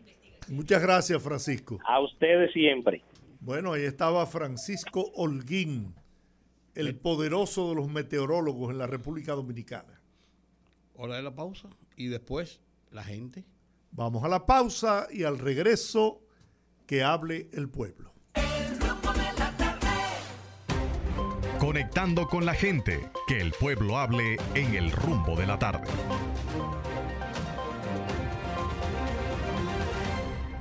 Abrimos los teléfonos 809-682-9850. Repito, 809-682-9850 las internacionales sin cargos en el 1-833-380-0062. Buenas, rumbo de la tarde. Buenas tardes, Olga, Georgie y Rudy. Ramón Fonder de este lado. Hola, Ramón. Hola, querido Ramón. ¿Cómo están ustedes? Muy bien, gracias a Dios. Eh, los partidos y los candidatos, cuando están en campaña, todos dicen que quieren llegar al poder para administrar los bienes del Estado con pulcritud, para servir al pueblo, juran defender la constitución y la soberanía nacional, pero una vez llegan ahí hacen total, todo lo contrario. Y quiero hacer este comentario con relación a lo que está pasando ahora con el tema este de la, revista que se quiere eh, poner ahora a partir de, este año, del año no, del 2025. Bueno, 2025, pero el asunto es que ¿por qué el Estado tiene todo lo que va a hacer tiene que pasarlo al sector privado? ¿Por qué la llamada alianza público-privado? Es que el Estado no tiene la capacidad de poder administrar una simple inspección de revista de motor. Es que el Estado quiere todo privatizarlo. Entonces, ¿para qué que quieren gobernar? Si no van a resolver los problemas, si no van a administrar el Estado, pues entonces que renuncien a ser presidente de la República, a dirigir el Estado, porque no se entiende, no hay manera de poder entender que una simple revista haya que pasárselo a una institución extranjera, por demás, violatoria de la Constitución porque se habla de un cobro en dólares y aquí no se puede cobrar en dólares. La Constitución dice que la moneda dominicana es el peso y todo lo que aquí se haga tiene que ser en peso, aunque aquí todo está dolarizado ya tú vas a comprar un vehículo y no te lo reciben en pesos, te dicen, no, 60 mil dólares. O su equivalente, o su equivalente a la tasa que más, que más le conviene al que vende. Pero óyeme bien, George, lo que pasa es que te lo calculan como ellos entiendan. Ni Por eso te digo, no, no, no, no. Tú le dices, pero ve acá, mira, la tasa en el Banco Central es tal. No. No, la de ellos, la de ellos. Es la, de, ellos. hay, una, hay una empresa que yo fui a cotizar un vehículo y, y, me lo cotizaron y le digo, pero la, eso hace menos, no, no, no, no, son tantos. Digo, pero que la tasa del banco, no, no es el Banco Central, somos nosotros que ponemos la tasa. Digo, tantísimo. Pasen buenas tardes. Buenas Gracias, tardes. Ramón. Saludos, rumbo de la Sí, tarde. señor, buenas tardes, buenas tardes a ese maravilloso equipo. Almirante Eh, Solares, bienvenido. Sí, oh, así mismo me llamo, bienvenido. Eh, eh, oiga, eh, eh, eh, para decirle al señor Giorgi y a usted también, al, al grupo, que en el Almirante Solares nos llegó el agua ahorita, pero la luz se fue. eh, para que no nos fallen con el agua, que se lo agradecemos, que el sábado nos mandaron el agua como a las seis de la tarde o a las cinco Muy y la gente cogió su agua porque la dejan hasta las dos y media de la noche. Entonces, oye, que, que nos ayuden ahora porque el sábado o pa- porque nos quedamos sin agua hoy, eh, la luz se fue y nadie llegó a coger agua. Caramba, bueno. Otra cosa, espérese, Sí, Georgie. sí. La, la basura vino hoy y nada más pasó por una calle y no han pasado desde, desde, el, su- desde el, el jueves o el viernes. Que por favor que nos manden el camión, que ellos nos la están mandando bien. Entonces hoy no, no, no nos la recogían. Muy bien, vamos a hacerle el llamado al ayuntamiento de Santo Domingo Este, Jonathan Liriano, que es tan eh, receptivo ¿no? con los pedidos nuestros. Almirantes Solares necesitan que le mande a recoger la basura. Saludos, rumbo de la tarde. Buenas tardes. Buenas. Gracias. Me animé a llamar solo por, por la primera llamada que ustedes recibieron. Señores, en nuestro país, óyeme, la verdad que nosotros, eh, ¿cómo es que vamos a avanzar y a salir de- del subdesarrollo? ¿Cómo nosotros nos oponemos a ese plan que yo lo considero maravilloso, el de inspeccionar los vehículos de nuestro país, señores? ¿Quién de este país o qué porcentaje cuando sale de este país o ha vivido sabe lo que es una certificación de vehículo Sí, eso- para poder rodar? Claro. Yo lo que creo, eso yo lo que creo es que no este se... Yo lo que por creo... eso en este país, perdónenme, por eso en este país hay tantos accidentes porque cada quien anda en su vehículo como le da la gana. Y nosotros tenemos que ponerle un coto a eso, de por Dios. Totalmente de acuerdo con usted. Lo que yo, 30 dólares. lo que yo, 30 dólares, lo que yo he 40 oído, dólares. lo que yo he oído de las quejas principalmente es si eso va a contribuir a sacar todas las chatarras de la calle y disminuir el parque vehicular. Eso es lo que mucha gente está Está bien, preocupándose. está bien, don Rudy. Sí. Supongamos que no, que las chatarras no se van a sacar. Ah, pero espérese. Pero cuando en el 2025 iniciemos, el vehículo que no esté certificado, pero si es una chatarra, o la pone en condiciones o no va a poder rodar. Eso, eso, eso es lo que eso es lo que la gente se está preguntando si eso va a llegar ahí. Porque Bueno, las pues, experiencias son otras. Ese, yo, yo creo que ese es el principal, pero de que usted tiene razón, tiene razón. Al- Algo hay que hacer. Entonces, de por Dios, no, no nos podemos oponer a todo. Vamos, vamos a darle para adelante a eso. Que sabrá Dios en el futuro la vida de quien ya se está salvando. Así mismo es. Muchis- muchísimas gracias. Gracias, a usted por su opinión. Buenas tardes, don Georgie. Hola. Rudy, doña Olga. Hola. Al Saludos. equipo. Braylin de WG. Hola. Don Georgie. Sí, señor. Informarle que el próximo viernes comienza el torneo superior de baloncesto de Duvergé. Wow. Allí se estará disputando lo que es la Copa EGI y está dedicado al presidente de la República, Luis Abinader. Qué bien. El comité organizador está encabezado por el viceministro de Deportes, Kennedy Vargas, don Georgie. Amigo mío. Kennedy, don George, excelente, excelente cronista deportivo. No solo Kennedy Vargas, don Georgie, Rudy Olga, está trabajando con la juventud del deporte, sino que sigue metiendo todo el brazo en el sur profundo a favor del, del gobierno del presidente Luis Abinader. Le agradecemos mucho al viceministro porque no nos ha dado la espalda y, y bien. está apoyando en todo, ¿Cuán- la juventud y ¿Cuántos el deporte. equipos, ¿Cuántos equipos van a Creo que son seis equipos. Seis. Pero el hombre está fajado, está fajado de campana a campana aquí en la provincia de Independencia. Muy bien. Éxitos para Duvergé en su torneo de baloncesto. Buenas, rumbo de la tarde. Y felicitaciones a Kennedy Vargas, ¿no? Claro. y a la superpoderosa. Chespirito. Tiene un buen relacionador público ese viceministro. Eh, Yo no quería decir nada, pero lo dijo usted. Mira, yo no quería llamar porque, caramba, abuso del- de ustedes. Usted sabe que usted Pero no abusa. motiva- gracias. Me motiva la participación de la señora Damaris Patrocinio. patrocinio, el patrocinio porque caramba, eh, yo no entiendo cómo una, una, una madre, una mujer puede defender que, eh, a- a- que una mujer tenga que parir por una violación, sea el padre, sea el abuelo, sea el hermano, sea el tío, sea un atracador que la viole.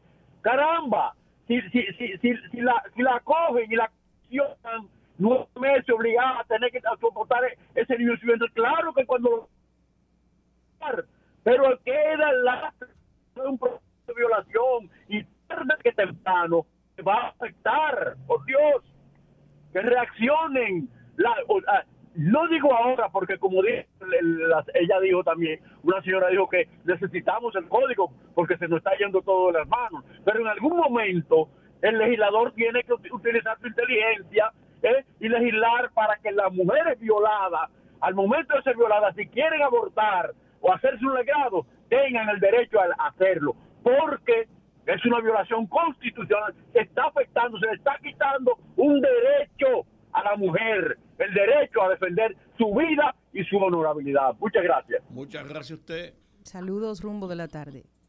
Buenas tardes, Wilson de Villa Francisca. Adelante. Bienvenido, Wilson. Eh, eh, yo de vez en cuando cuando escucho el programa como que me traslado como si estuviera en una máquina del tiempo y.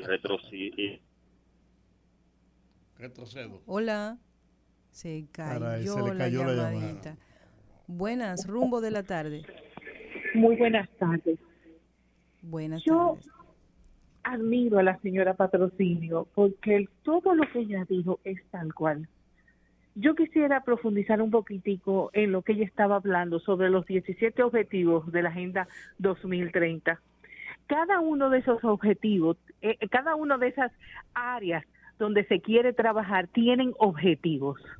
Yo me los he leído cada uno. Hay algunos que tienen cuarenta y pico, otros que tienen 20, otros que tienen 8 pero es increíble como ya vienen aplicándolo desde hace tiempo. Esto de hambre cero. Cuando usted lee cada uno de los objetivos, se va dando cuenta de que están promoviendo la modificación genética de la semilla. Ya aquí en República Dominicana se aprobó la ley de semilla. Yo siembro porque a mí me gusta mis vegetales frescos, cogerlos del patio y ponerlo en mi mesa. Usted sabe que yo no puedo conseguir eh, lechugas, tomates que no sean de las que venden en, en ciertos sitios comerciales y no los puedo traer por- en, en el courier tampoco porque no me lo permiten. Y cuando usted siembra esas semillas que ellos tienen, resulta que usted no puede sembrar las semillas que tiene el fruto porque el próximo es terrible. O sea, los tomates salen deformados, las lechugas salen chiquitas y, y como, como, como retorcidas. Entonces, ¿cómo va a ser que nosotros estemos dándole nuestra soberanía alimentaria entonces al asunto de la genética monte modificado? Y preparémonos, que ahí viene la ley del agua. Ahí viene la ley del agua. Esa es otra parte que cuando nosotros analizamos a profundidad, aquí nuestros legisladores son copy-paste de, o sea, copiar y pegar de lo que han hecho en otros países. Y es doloroso porque no se preocupan realmente de ver lo que pasa en nuestro país y lo que nosotros necesitamos en cada una de esas áreas. Por favor, tenemos que empezar a profundizar en cada uno de esas áreas para que ustedes vean las cosas que se desprenden de ahí. Ni digamos en el área de salud, señores. Están tratando de coger todos los eh, ministerios alrededor del mundo a que tengan que ceñirse a lo que diga la Organización Mundial de la Salud y sabemos el tollo que hicieron cuando el COVID. Entonces, señores, nosotros no podemos cederlo. Los países africanos fueron inteligentes, dijeron que no. Pero aquí estábamos dispuestos a firmarlo gracias a Dios que se convirtieron en un bloque los africanos y no permitieron que se firmara. O sea, yo le puedo ir por cada uno y es algo que es terrible. Le están quitando la soberanía al mundo, a cada uno de los países. Supuestamente las Naciones Unidas están formadas por naciones y sin embargo están destruyéndolas. Gracias. Muy amable, muchas gracias por su opinión. Buenas, rumbo de la tarde. Valiosa opinión. Claro. Buenas tardes. Buenas tardes. Cuéntame, cuéntamelo. Olga, Colombo donde se encuentre. Es una cosa. Está bien el, criterio y la opinión que tiene la señora Patrocinio, pero ella debiera de ser como más flexible, porque el tono de hablar uno lo interpreta como con ese resentimiento, ¿se? Hay que ser humilde, que con humildad se consigue todo. Por otra parte, la FUPU cree como que hay muchachitos, que los otros son niñitos. Oiga, el, ganchito que le tiró él, ellos al PLD, que sin unificación no se pueden conseguir los objetivos. Pero venga acá, ¿Quién fue que se, fue huyendo de, del, del PLD? No fue la FUPU. ¿Y qué quieren ellos? ¿Quién? El, Lionel con su FUPU. Mm. ¿Y qué quieren? ¿Qué quieren? Que apoyen en la, en, la, en la congresional y municipales.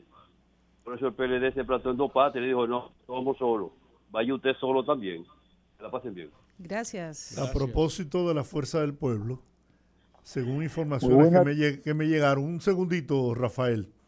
Según informaciones que me llegaron de una fuente que normalmente me dice las cosas ciertas, parece que hay un disgusto generalizado en la fuerza del pueblo y en los próximos días se pudiera producir un, un éxodo, una salida de, de muchos dirigentes hacia el partido que ha formado Julio César Valentín.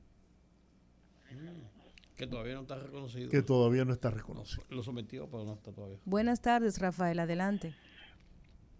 Muy buenas tardes, Lady Yereman. Eh, Olga, antes de mi comentario, déjame hacer una pregunta.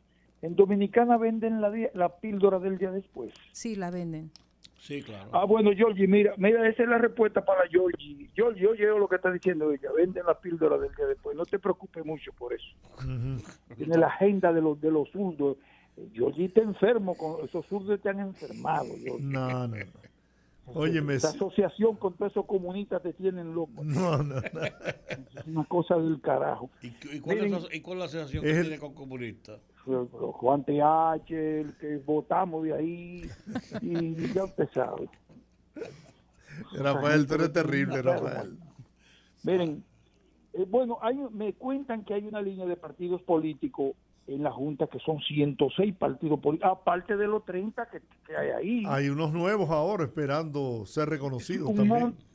Pero es que nosotros los dominicanos tenemos que ponernos los pantalones y forzar el mingo para que de eh, le, eh, le quiten los fondos a los partidos políticos. Miren, miren, yo un recuento así rápido, miren, Guillermo Moreno, el último trabajo que tuvo fue fiscal del distrito ese man nunca ha trabajado, es un vago, porque recibió una picoca de nosotros y tú lo oyes hablando. Pero Bárbaro, descarado, nosotros somos que te estamos manteniendo. Rafael, Rafael. por encima. El doctor, el doctor Guillermo Moreno es una persona valiosa Pero no trabaja, que ha hecho no aportes trabaja, importantes no- al país. Eso no- ninguno ha hecho ningún aporte, nada.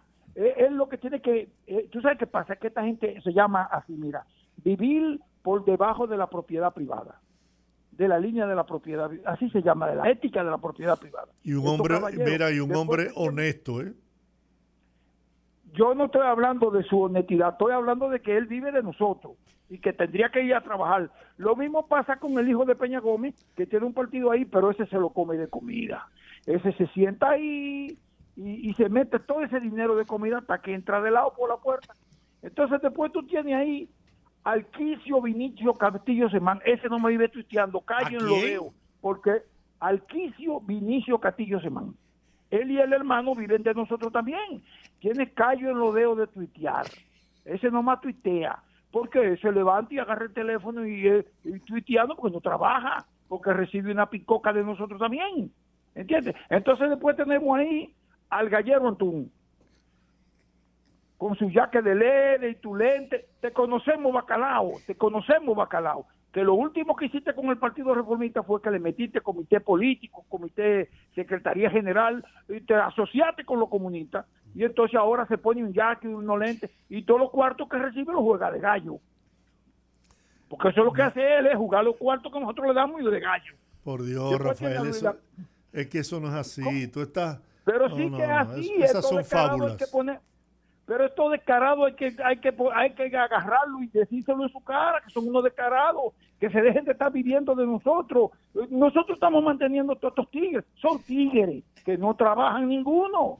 Entonces nosotros no podemos seguir trabajando para mantener esta- estas mangas de salteadores y entonces anotándose más, porque ahora eso se ha convertido en un negocio. Hay una línea de 106 partidos políticos esperando ahí, pero tú sabes, pero no es para ganar las elecciones, es para asociarse con los grandes y entonces recibir una picoca de nosotros. Gracias. Y están todito ahí. Pero si no he terminado todavía, faltan un montón. No, pero es que yo tengo, lo- tengo las líneas llenas, Rafael. Pero si son 30 partidos y es uno por uno que hay que decírselo en su cara a cada uno de ellos que son unos delincuentes. Llama mañana y, uno y- y- y entonces empezamos con, con, los, con la lista de los partidos. ¿Está bien? Buenas, rumbo de la tarde. Buenas tardes, mi gente, mi equipo. Hola, don Teófilo. Y los, todos los oyentes, Teófilo. Sí, señor. Cuente, Gusto don oírlo. Don George, le estoy llamando para dos cositas. Adelante. Es para hacerle un llamado al ministro de, de, de, eh, de INAVE. Ministerio de la él Vivienda. me dijo a mí que en 20 días laborables me salían los chelitos que, él me, que me iba a dar. Y se lo dijo al jefe de, recursos humanos que, que lo mío era primero. Y ya va para dos meses, día primero. Y no ha cumplido conmigo. Siempre están diciendo una cosa por la otra. Pues yo voy a seguir atacándolos porque si él no cumple conmigo para yo comprarme un medicamento y, y para no dejarme morir como dicen del hambre, aunque aunque uno no se muere de hambre muy fácil, porque la gente dura muchos días para morir de hambre, pero él tiene que cumplir con su palabra Pero ese es el ministerio de... de vivienda y nave, de allá Ah, de, de- bueno. vivienda y nave. Ok, ok. Él me dijo a mí que me, en 20 días laborables me salía el cheque y no me y ni a mí ni a gente que tienen 5 meses y 6 meses ha salido el cheque. Pero ese cheque es eh, una especie de liquidación, Exactamente, la prestación es mía. la, las prestaciones. Sí. Bueno, es que ese es un cacique, parece. Eh, Ese es un Dios todopoderoso. Parece que que, está le ahí. envenenó la mente fue eh, el, el, el recurso humano. Y lo, el otro chin es que me llamaron de Puerto Plata, la gente de Kosovo, de desalojo de basurero, Ajá. que el presidente fue a Inbay y prometió que en dos meses le iban a entregar los, los apartamentos, que hasta un sobrino mío le va a tocar uno. Sí. Entonces están pagando casa y no le han hecho nada, no, no, lo que el presidente le dijo que le pusieran la ventana y le pusieran el agua, nada le han hecho a los, a los, a los apartamentos. Bueno. Eso es en Bella, Puerto Plata. Y eso depende de- del Ministerio de la Vivienda, me imagino, ¿no? Bueno, fue de Obra Pública también, porque Obra Pública estaba allá y se comprometió, y la gobernadora le dijo que sí al presidente, porque la gobernadora Clarisa me dijo a mí que en febrero seguía la obra de, de- de Baja Boniquito y Pecado Bobo y tampoco.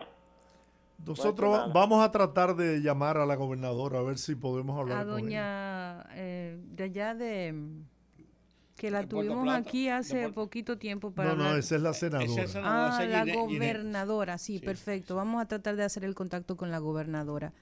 Bien, don Teófilo. Línea internacional, buenas. Hola. Sí, buenas, buenas tardes. Hola, ¿cómo está? Hola, eh, Jorge, quiero felicitarte por la entrevista que hiciste a Chicken Soup, el programa de televisión. Perdón, no te escucho Quiero bien. felicitarte, quiero felicitarte por la entrevista que hiciste a Chicken Soup. Ah, la entrevista de Kike Antún. Sí, él dijo una parte ahí que a mí me chocó mucho. Que la juventud ahora no va nunca a entender las obras de Balaguer ni qué pasó en ese entorno cuando el Partido Reformista desapareció. Yo tengo 57 años y yo viví en carne viva la época de Balaguer, que fue muy productiva para mi padre que trabajaba en el campo. Había mucha abundancia y lo que sucedió ahí, yo tenía como 13 o o 10 años, y yo vi que en verdad era un hombre de una gran bondad. por Balaguer. Así que felicidades y feliz tarde. Muchas Buenas gracias. tardes para usted también. Buenas, rumbo de la tarde. Buenas tardes, ¿cómo están ustedes? Hola. Eres de Cristo Rey. Sí, señor. Adelante, Cristo. ¿Cómo le va a ustedes? Bien. Estamos bien. Eh, yo voy a opinar algo con respecto al aborto y eso, Sí. y las violaciones. Lo que pasa es, Georgie, hasta que a los violadores no le apliquen la ley como deben de aplicarle y ponerle algo más. Oiga, que le apliquen la ley como deben de aplicársela y ponerle algo más. Y le voy a decir por qué. Y esto tiene que ver con doble moral. Porque si yo tengo mi hija y ni lo quiera Dios, me pasa una cosa así. Y no hay una ley que condene a que me violó mi hija. ¿Qué yo voy a hacer? Esa es una. Y lo mandan para la victoria y a mí se me va a olvidar cuando hay reenvío y cuando hay reenvío y cuando viene a ver lo sueltan de noche.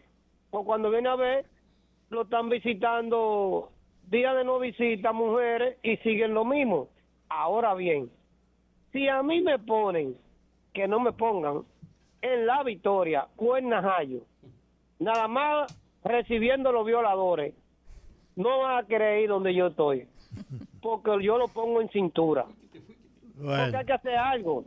Porque cuando usted le violan a una, una gente, a un familiar, y siguen en lo mismo, ahora bien, los legisladores y la legisladora tienen familia. ¿Me entiende?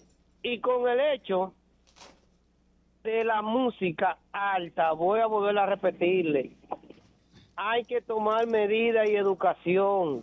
Chu. Bien, muchas gracias. Terminamos por hoy. Se nos terminó el tiempo, amigos. Mañana estaremos aquí a las 5 de la tarde. Mañana es jueves ya. Mañana es viernes. Ah, no, jueves. No, jueves. Hasta mañana, amigos. Gracias. Dios les bendiga. Rumba 98.5, una emisora RCC Media.